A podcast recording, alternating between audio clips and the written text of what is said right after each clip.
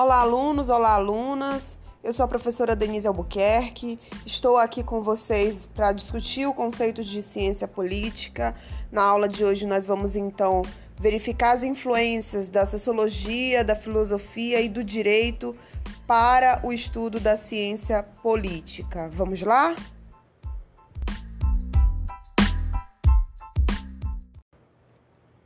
Bom, na aula passada nós discutimos a relação entre ciência e filosofia.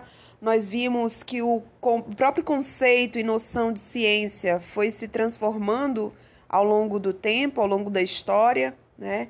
E nós temos que no mundo moderno a ciência acabou se colocando enquanto o oposto de conhecimento filosófico, né?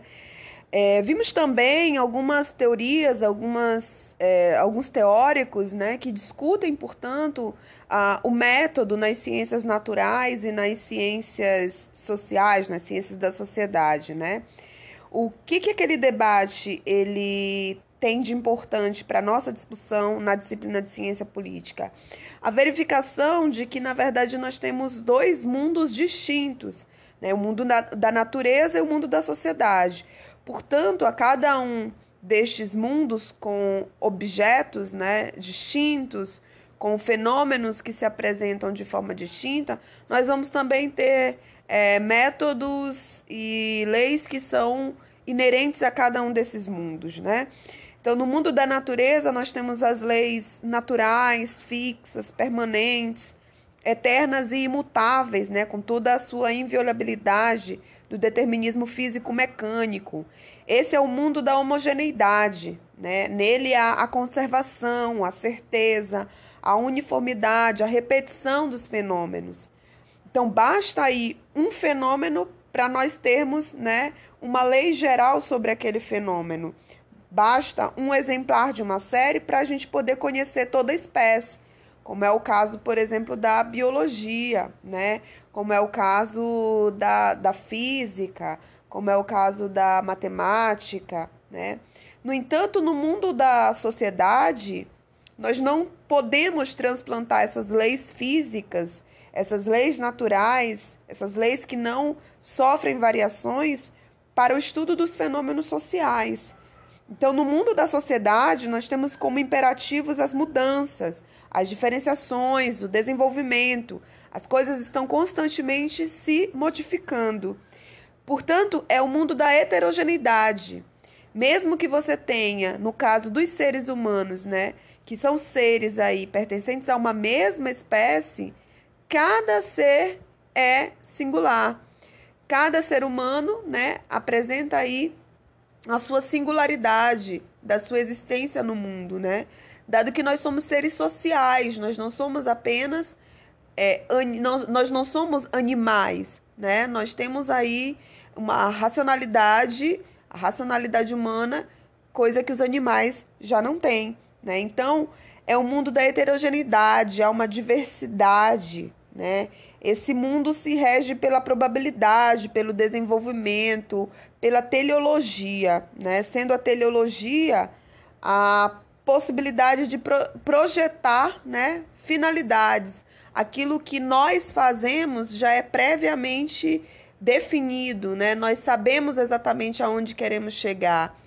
Os seres humanos, portanto, né, na, no trabalho que desenvolve, na transformação da natureza, e aí pensando o trabalho como essa transformação da natureza, já tem projetadas aí quais são projetados os seus objetivos, diferentemente das espécies, né, das outras espécies de animais que fazem por instinto, né?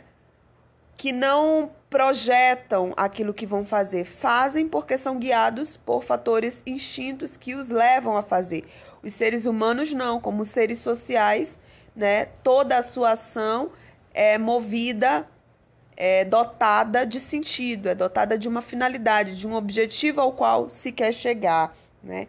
Então, no mundo da sociedade, tudo se passa de modo distinto e cada fenômeno é em si mesmo uma espécie algo exatamente irreversível, né?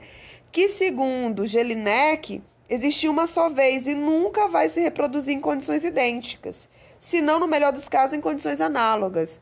Ou seja, a gente nunca vai ter um mesmo fenômeno, né, se reproduzindo nas mesmas condições. A gente pode ter fenômenos semelhantes, né, fatos semelhantes que se dão sob condições semelhantes, mas nunca vai ser o mesmo porque os seres humanos, né, os homens, os indivíduos que vivem em sociedade vão viver esses fenômenos de maneira distinta uns dos outros, né? É isso que explica, por exemplo, que nos possibilita compreender por que, que é, duas, dois indivíduos sendo criados né, por uma mesma mãe ou uma mesma mãe e o mesmo pai, né, recebendo, portanto, a mesma educação, acabam seguindo caminhos completamente diferentes, né? acabam traçando objetivos diferentes para suas vidas, vivenciando né, as questões relacionadas ao mundo, à sociabilidade de maneira completamente distinta. Então, estiveram submetidos a um mesmo ambiente, a uma mesma educação. Mas, né, nós estamos falando de seres humanos, nós estamos falando de indivíduos que têm aí um fator chamado subjetividade que os, que os leva a vivenciar cada um dos fenômenos, né, cada um dos fatos é, de maneira completamente distinta uns dos outros.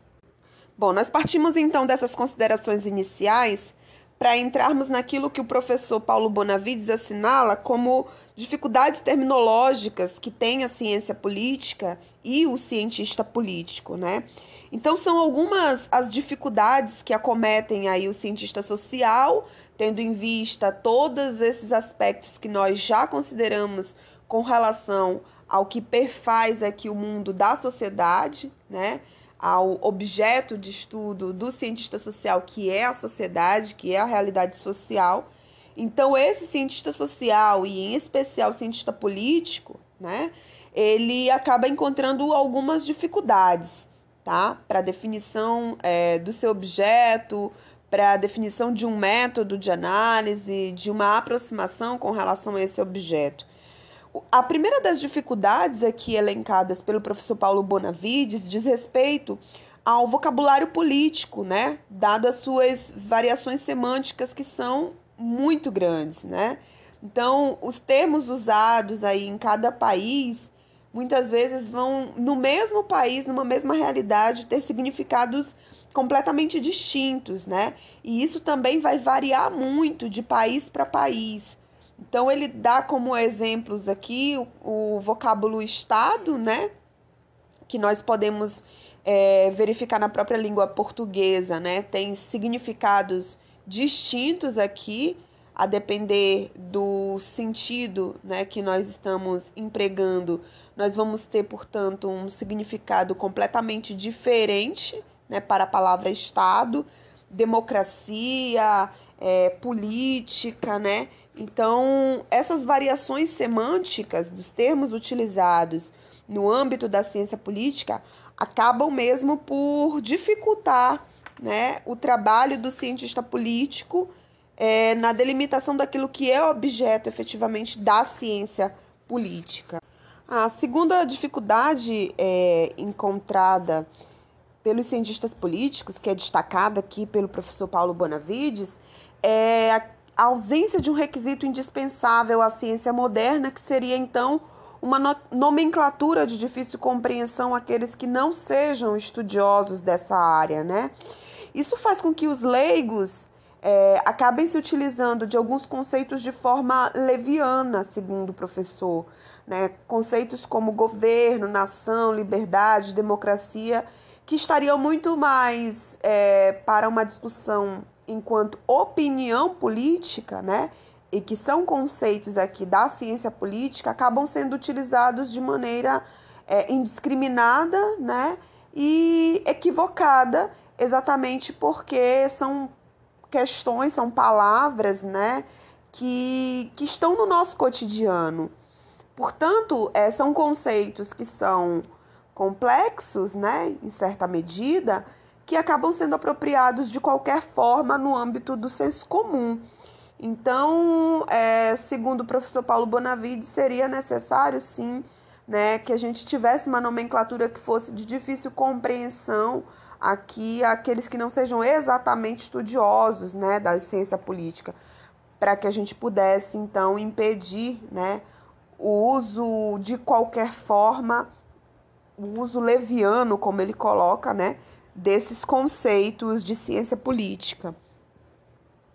É, uma terceira, portanto, dificuldade também aqui apresentada pelo professor né, é o fato de que o fenômeno social e político ele está sujeito a imperceptíveis variações de um país para outro, né? Até mesmo na prática do, de um regime, né? De um mesmo regime, ou de um a outro século, ou de uma outra geração. Portanto, esse fenômeno social, a gente poderia, por exemplo, elencar aqui, né, a própria democracia a ideia de democracia, a democracia moderna que nós temos, ela é completamente distinta da democracia grega, da democracia ateniense. E aí, muitas vezes, de maneira equivocada, nós fazemos, nós temos comparações, né, com, por exemplo, a nossa democracia, que é uma democracia representativa, que é uma democracia é, indireta, né, às vezes com alguns estatutos de democracia semidireta, como o plebiscito, é, o referendo e outros, né? É, nós fazemos comparações com o nosso modelo de democracia ao modelo de democracia ideal, que seria o dos atenienses. Né? Então, é, isso varia muito de acordo com o contexto histórico, com o contexto geográfico né? e com outras determinações. Até mesmo as instituições que permanecem né, é, por séculos aí com o mesmo nome, elas também vão se modificando, também vão se transformando. A gente deu o exemplo agora da, dessa, do Instituto Democracia, mas a gente poderia falar de, um, de uma instituição né, que permanece aí ao longo dos, dos séculos, né, como muito importante na organização é, societária, que é, por exemplo, a família, mas vale lembrar que a família ela passou e passa constantemente por profundas transformações. Então, se a gente for ver, por exemplo, hoje, né, é, o modelo de família que era predominante há algumas décadas ou no século passado mesmo, aquela família monoparental, né, ela já não é predominante nos tempos de hoje né? Ou seja, aquela família nuclear, perdão, né, formada por pai, mãe, filhos, ela já não é predominante nos tempos de hoje, né? O que nós temos atualmente é uma grande quantidade de famílias é, cujo modelo é monoparental, ou seja, formada, né, ou pelo pai e os filhos, mas o que é mais comum mesmo é formada por mãe e filhos. A gente tem hoje uma definição de família muito mais é, voltada né, para os vínculos afetivo-relacionais do que propriamente para os vínculos consanguíneos, né? Então, considera-se família hoje não somente ah, o grupo de pessoas formadas pelo mesmo vínculo parental, né? Por as questões é, de parentesco, né? Consanguinidade.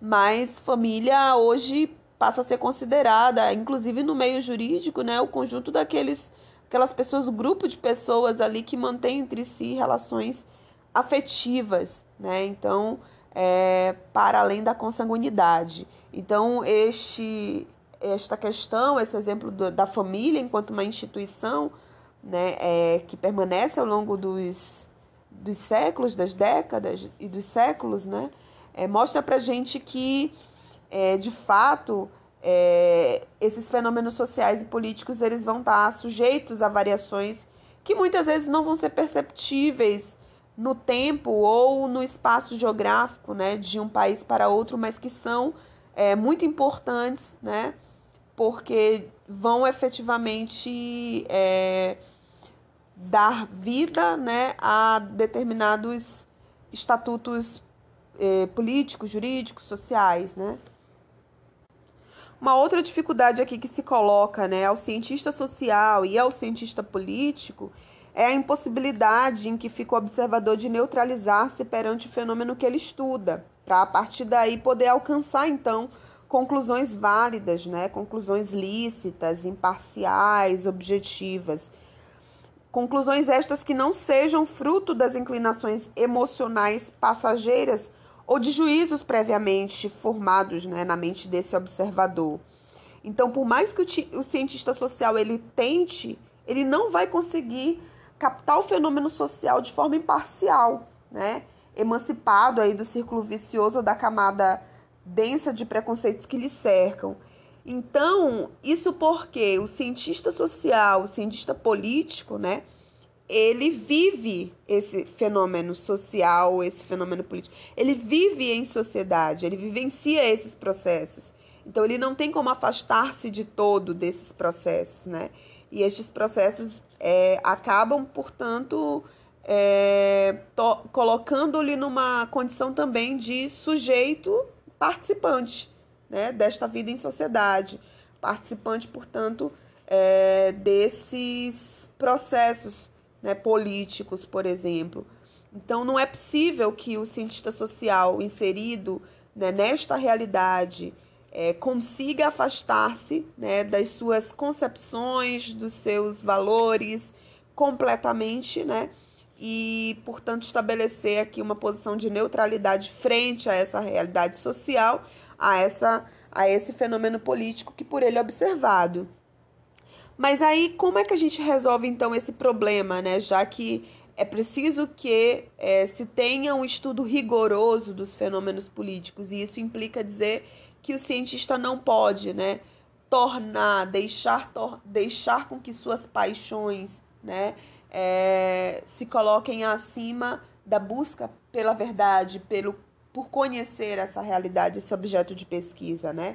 Então, é, é preciso levar a cabo, né, de maneira mais ou menos despretensiosa, nesse caso, os aspectos históricos, jurídicos, sociológicos e filosóficos que os fenômenos políticos, né, é, dispostos na sociedade, eles apresentam. Não significa, como a gente já disse, que o cientista ele vai né, se abdicar de juízos de valores que ele já traz a respeito desses fenômenos mas na busca de conhecer esses fenômenos, de analisar esses fenômenos, é importante é, se ater a estes aspectos, né? Para que se possa efetivamente fazer a análise é, desses fenômenos políticos. Bom, partindo então dessas considerações, nós vamos ao exame das contribuições né, da filosofia, da sociologia e da ciência jurídica, do direito, né, para a ciência política. No que tange é, a ciência política sob o prisma filosófico, né, nós temos que a ciência política é, por essa perspectiva filosófica, entendida em seu sentido lato, ou seja, seu sentido amplo né, tratando, portanto, de estudar os acontecimentos, as instituições e as ideias políticas, né, tanto no sentido teórico da doutrina, né, quanto no sentido prático da arte. Isso se referindo, portanto, ao passado, ao presente e ao futuro. Né? Aí nós temos alguns é, filósofos que bastante contribuíram para esse debate a respeito da política, né? é, que foram fundamentais para o desenvolvimento de uma ciência política. Então, tanto os fatos como as instituições e as ideias, eles podem ser tomados como eles foram, né, ou como deveriam ter sido, isso no que se refere a olhar para o passado, né? Ou como eles são, como devem ser, aqui numa perspectiva de compreensão do presente, ou ainda, né, numa perspectiva do dever ser, ou exatamente como serão, tendo por horizonte, portanto, o futuro. Né? Então, a análise desses fatos, dessas instituições, vai levar em consideração, né, pode, deve levar em consideração aqui essa, essa, essas perspectivas né, do passado, do presente do futuro. Então, cabe aqui, sob esse prisma, né, ao exame das instituições, dos fatos e das ideias referidas aos ordenamentos políticos da sociedade, sob o tríplice aspecto aspecto, né, aspecto filosófico, jurídico ou político, né, como queiram, e sociológico. E aí, o professor Paulo Bonavides traz, por exemplo, é, filósofos como Platão e Aristóteles, né, que nos seus estudos políticos na Grécia é, fizeram considerações sobre as constituições, no caso específico, né, do Aristóteles, é, filósofo estagirita, né, que nasceu em Estagira, na região da Macedônia, e também análise sobre o Estado, né, feita aí por Platão no livro das Leis, onde Platão passa né, do estado ideal e hipotético ao estado real histórico.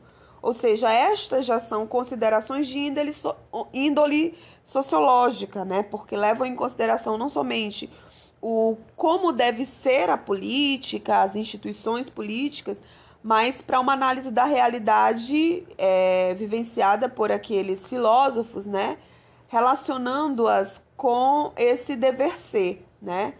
Então, a filosofia ela conduz a ciência política a reflexões sobre a origem, a essência, a justificação e as finalidades do Estado, né? Assim como das demais instituições sociais que são geradoras do fenômeno do poder. Por exemplo, os partidos, os sindicatos, os grupos econômicos, as associações, né? Então, sob o prisma filosófico, nós temos a ciência política sendo pensada né, no seu sentido amplo, sentido lato.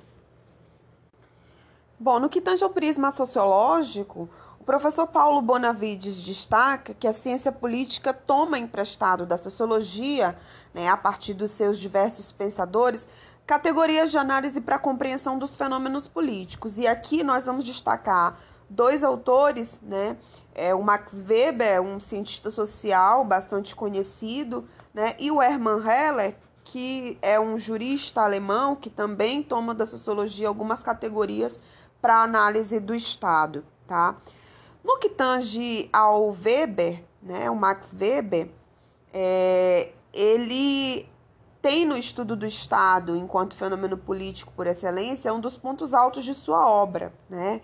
É, para Weber, o objeto da sociologia é a ação social, mas não é qualquer ação, é aquela orientada subjetivamente e também intencionalmente para se obter uma resposta de outro indivíduo, né? Ou seja, é uma ação com sentido, com uma intencionalidade, visando a reação de alguém, né? Visando a reação do outro. É uma ação que provoca uma reação, né, no outro. É, nesse sentido, essa ação social weberiana ela vai se fundamentar em dois aspectos né, centrais. Primeiro, ela se orienta subjetivamente segundo a intencionalidade de um indivíduo, né? É, essas ações elas podem ser aí de é, quatro tipos, segundo a intenção de cada, de cada indivíduo, né?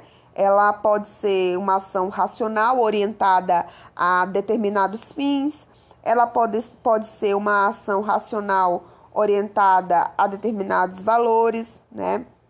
Ela pode ser uma ação afetiva, que é baseada, portanto, nas emoções, ou ela pode ser uma ação tradicional, que vai ser baseada aí em hábitos, né, em costumes. É, a outra questão relacionada, o outro aspecto central relacionado a, a esse debate da ação social em Weber, né, é que essa ação ela procura a reação de outrem visando incidir na sua conduta, remetendo a uma interação. Estes conceitos vão ser fundamentais para aquilo que a gente vai estudar posteriormente, né? Que é a questão da legitimidade e da legalidade do poder político, né? O debate sobre a autoridade. Então, Weber ele vai contribuir bastante nesse debate acerca do poder, né?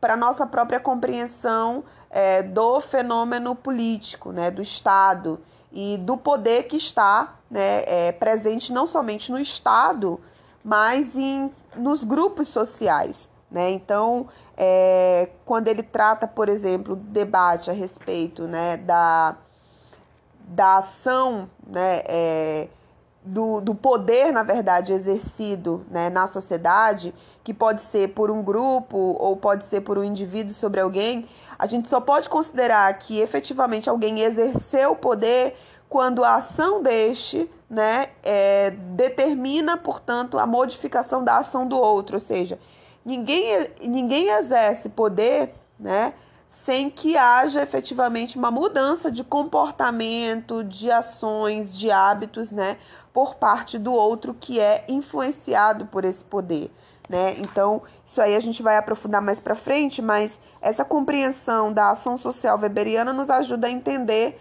é, este exercício do poder, né? Então, a sociologia, segundo Weber, ela visa compreender o sentido que o ator contribui, atribui aí à sua ação. Então, nós vamos tendo é, o intencional afasta, afastamento né, dos fenômenos estruturais e das questões econômicas em relação à ação social, assim como à política né, e, e ao Estado. Tá? É, bom, é, no seu texto a política como vocação, Weber afirma ainda que o Estado ele é o agrupamento político que possui o uso, o monopólio do uso legítimo da ação coercitiva, né? Então o Estado vai ser reconhecido na sociedade como a instituição que tem, né, por primazia o uso da força, tá? O uso legítimo da força. Então, a única instituição que detém o monopólio deste, do uso dessa força é o Estado, que é reconhecido por todos os indivíduos, né, para fazer uso dessa força quando é, melhor lhe convier. A esse caráter específico, né, é, somam-se, portanto, outros relacionados aqui à análise do Estado, né. Por um lado, é, o Estado ele comporta uma racionalização do direito, né, tanto no poder legislativo quanto no judiciário, assim como na polícia, né, é ele que, portanto, é, provê né, esta racionalização do direito. Por outro lado, é, ele apoia-se em uma administração racional, baseada aqui em regulamentos, né? Por exemplo, no âmbito da educação, da cultura, da saúde, da economia, ou seja, ou, seja, existem regulamentos né, para esta administração por parte do Estado.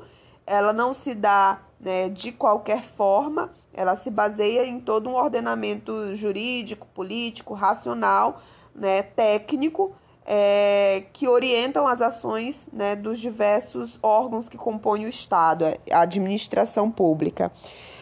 Por fim, é, esse, esse poder, né, o Estado, a ação do Estado, é, se desenvolve é, no interior de um determinado território, né, delimitado, portanto, sobre os habitantes daquele território. Então, esse poder, ele é um poder que essa atividade política, esse poder exercido pelo Estado, ele vai acontecer num dado território, né, e é, sob determinados indivíduos, que são os habitantes daquele território.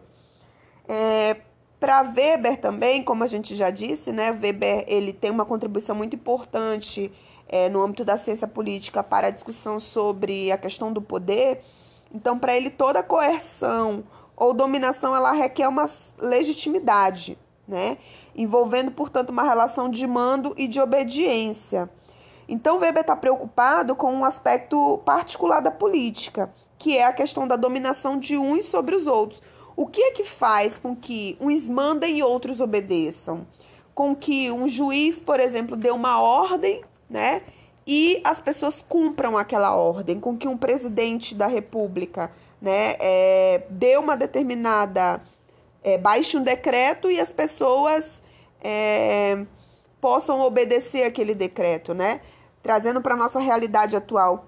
Por que, que o Estado do Maranhão, o governo do Maranhão, né, é, na figura do seu governador, o Flávio Dino, é, tem poder né, para fazer fechar o comércio, as instituições de ensino, sejam elas públicas ou privadas, né?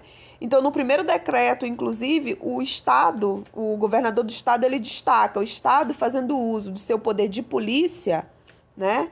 Ele está decretando o fechamento, a, a suspensão das aulas, não somente nas instituições públicas, como também nas instituições privadas, que é o caso do que nos atinge, né? Então, isso tem a ver com a legitimidade desse poder, que faz com que a gente tenha uma relação de mando e de obediência, né? É, então, a legitimidade, ela faz com que um mandato seja obedecido, né? Então, para Weber, na verdade, existem três tipos ideais de dominação. É, existe a dominação legal, né? Cuja legitimidade é de caráter racional e normativo, ou seja, se baseia nas leis, no ordenamento jurídico, né? Então, é, uma autoridade, como é o caso do governador do estado, né, ele tem poder para fazer fechar, por exemplo, o comércio, suspender as aulas, porque a legislação né, do estado brasileiro, é, do estado do Maranhão, a Constituição do estado do Maranhão lhe confere esse, esse poder. Né? Então, a sua legitimidade advém desse caráter racional e normativo né, é, da dominação do Estado. É, nós temos também outros tipos né, é, de dominação. A dominação tradicional, destacada também por Weber, cuja legitimidade vai repousar aí nas tradições, nos costumes. Aí nós podemos ter como exemplos né, é, o poder familiar, né, patriarcal principalmente, né, poder que a, a família exerce sobre os indivíduos, né? O pai, a mãe, né? O, o poder que o, o, o homem, né? O, o patriarca é, tem sobre a, a esposas e filhos, né? Ou seja, é um poder tradicional. Ele não se baseia em leis, ele não se baseia em normas, mas em costumes. Da mesma forma, nós podemos, portanto, trazer o exemplo, né, da, da questão mesma religiosa, né? O poder que um líder religioso vai ter sobre aquela comunidade religiosa se baseia né, nos costumes e nas tradições daquele povo, daquela comunidade religiosa. A exemplo de um pajé, a exemplo é, de um padre, de um pastor, né, a exemplo do Papa. É, e por fim, né, nós temos a, a dominação carismática, né, que se baseia aí no culto à personalidade. Então, a legitimidade né, é, deste tipo de dominação advém do culto à personalidade, né? ou seja, aqueles líderes né, é, que são seguidos aí por pelo seu carisma, pelo seu caráter, né? Então, nesse caso aqui, as características pessoais de um líder vão ser, portanto, o fator de legitimidade para que as pessoas o sigam, né, e obedeçam às suas ordens. E aí na história a gente poderia dar alguns exemplos, né, de é, personalidades é, que, que exerciam também o seu poder, a sua dominação a partir de características, né? No âmbito da política, um líder carismático, né, populista, é muito bem conhecido por nós, né? É considerado aí o pai dos pobres, é, o Getúlio Vargas, por exemplo, né? A gente poderia, portanto, caracterizar este tipo de liderança como uma liderança carismática, né? populista, dominação também é, carismática, porque aí nós sabemos que é, nem todo em, sabemos da história, né? Nem todos os mandatos de Getúlio Vargas se deram pela via democrática das eleições, né? Nós tivemos o Estado Novo também, então mas naquele momento, ainda assim, ele tinha bastante seguidores, bastante adeptos, né? E isso tem a ver com a sua personalidade, o seu carisma, né, é, junto às massas. Um outro autor importante, destacado pelo professor Paulo Bonavides, é o jurista alemão Hermann Heller. Ele lançou mão da sociologia para o estudo do Estado, tendo esta ciência né, como ciência da realidade, teoria das estruturas. Então, o Weller estudou o método e a missão da teoria do Estado, né, a realidade social, o Estado propriamente dito, né, com seus pressupostos históricos, bem como as condições culturais e naturais da unidade estatal, sua essência e aí a sua finalidade também.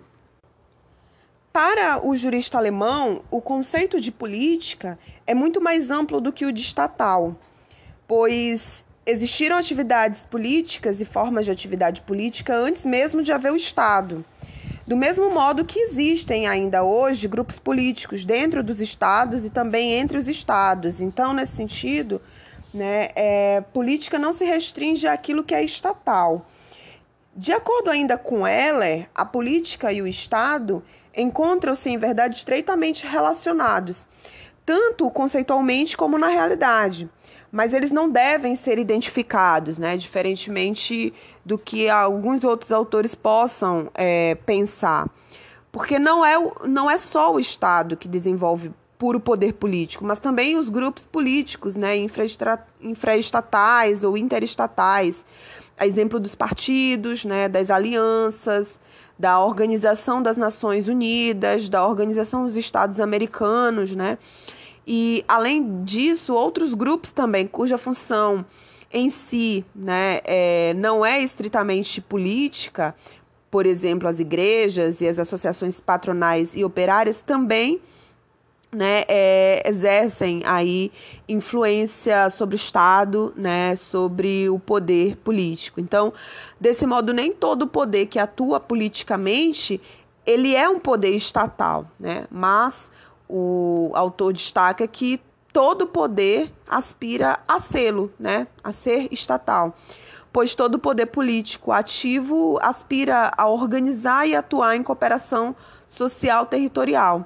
Então, e é apenas dessa forma, né, como poder político, é, que esse poder pode ser alcançado. Né? Em última análise, nesse sentido, é, por um poder político, é, caso esse poder se transforme em estatal. Ou seja, mesmo que os grupos eles não almejem, né, é, seu objetivo não seja propriamente político, né, é, mas ao aspirar ao poder, eles acabam aspirando também é, ao poder estatal. Bom, nós chegamos aqui agora, nesse momento, então, ao debate sobre o prisma jurídico, né? sobre, sobre a influência que o direito, que a ciência jurídica tem sobre a ciência política. Né? Então, sob essa perspectiva, sob esse prisma, é, a ciência política ela é reduzida ao direito público, né? a um simples corpo de normas. E aí aqui o professor Paulo Bonavides destaca né, o Hans Kelsen como o maior representante dessa perspectiva exclusivamente jurídica, né? Com a sua teoria geral do Estado. Então, para este jurista, né, para o Hans Kelsen, o Estado, pertencente ao mundo do dever ser, ele se explica pelas normas, pela unidade né, das normas de direito de determinado sistema, do qual ele é apenas nome ou sinônimo, ou seja, aqui nós temos uma identificação entre Estado e direito. Né? Então, quem compreendeu o direito como norma compreenderá o Estado, segundo Hans Kelsen, né? Assim, a força coercitiva nada mais é que o grau de eficácia da regra de direito, ou seja, da norma jurídica. Portanto, o Estado, né, enquanto organização de poder, ele se esvazia de toda a sua substantividade, né? Os seus elementos aí materiais, território, população, são convertidos em apenas âmbito espacial, né, e âmbito pessoal onde valem aí as normas jurídicas daquele Estado, ou seja, onde vale a Constituição, o ordenamento jurídico do Estado. Né? É, nesse sentido, a doutrina keynesiana, kelseniana ela bane do Estado todas as implicações de ordem moral, ética, histórica, sociológica, criando o Estado como puro conceito com ênfase aí no aspecto formal, estritamente jurídico, né? Escondendo, portanto, a realidade estatal com seus aspectos constitutivos. Então, tira do Estado né, o seu conteúdo sociológico, político, filosófico. Então, ele faz de todo o Estado um Estado de direito, né? Ao situar o direito e o Estado numa relação aí de identidade. Então, é, o professor Bonavides destaca que essa teoria geral do direito do Hans Kelsen, ela favorece né, o despotismo de, de, é, de ditaduras totalitárias, pois empresta-lhes bases jurídicas a todos os atos de poder, até mesmo aqueles é, inconcebíveis, né, que atentam contra a vida e contra a moral dos povos. Portanto, né, em ditaduras totalitárias, basta que nós tenhamos um ordenamento jurídico que lhes favoreça que está justificado e também aceito, né, todos os atos do Estado, não importa se esses atos atentam contra a vida. A gente tem um exemplo do Estado nazista alemão, né, é, cujo ordenamento, portanto, cuja ação do Estado, portanto, se pautava no ordenamento jurídico, né, é, daquele Estado. Bom, o professor Paulo Bonavides ele vai destacar também né, é, a questão do tridimensionalismo na ciência política. Então, o que nós temos visto né, é que essas análises em ciência política que vão tomando da filosofia, da sociologia e do direito né, os seus pressupostos, acabam dando lugar atualmente a análise tridimensional que abrange a teoria social jurídica né, e a teoria filosófica dos fatos. Então, um precursor desse debate, é, um teórico importante nessa análise tridimensionalista, é o Hans Naviaski, né, que, segundo o professor Paulo Bonavides, deu um tratamento de, tridimensional à sua teoria geral do Estado, ao empreender a análise do Estado né, como ideia, como fato social e como fenômeno jurídico.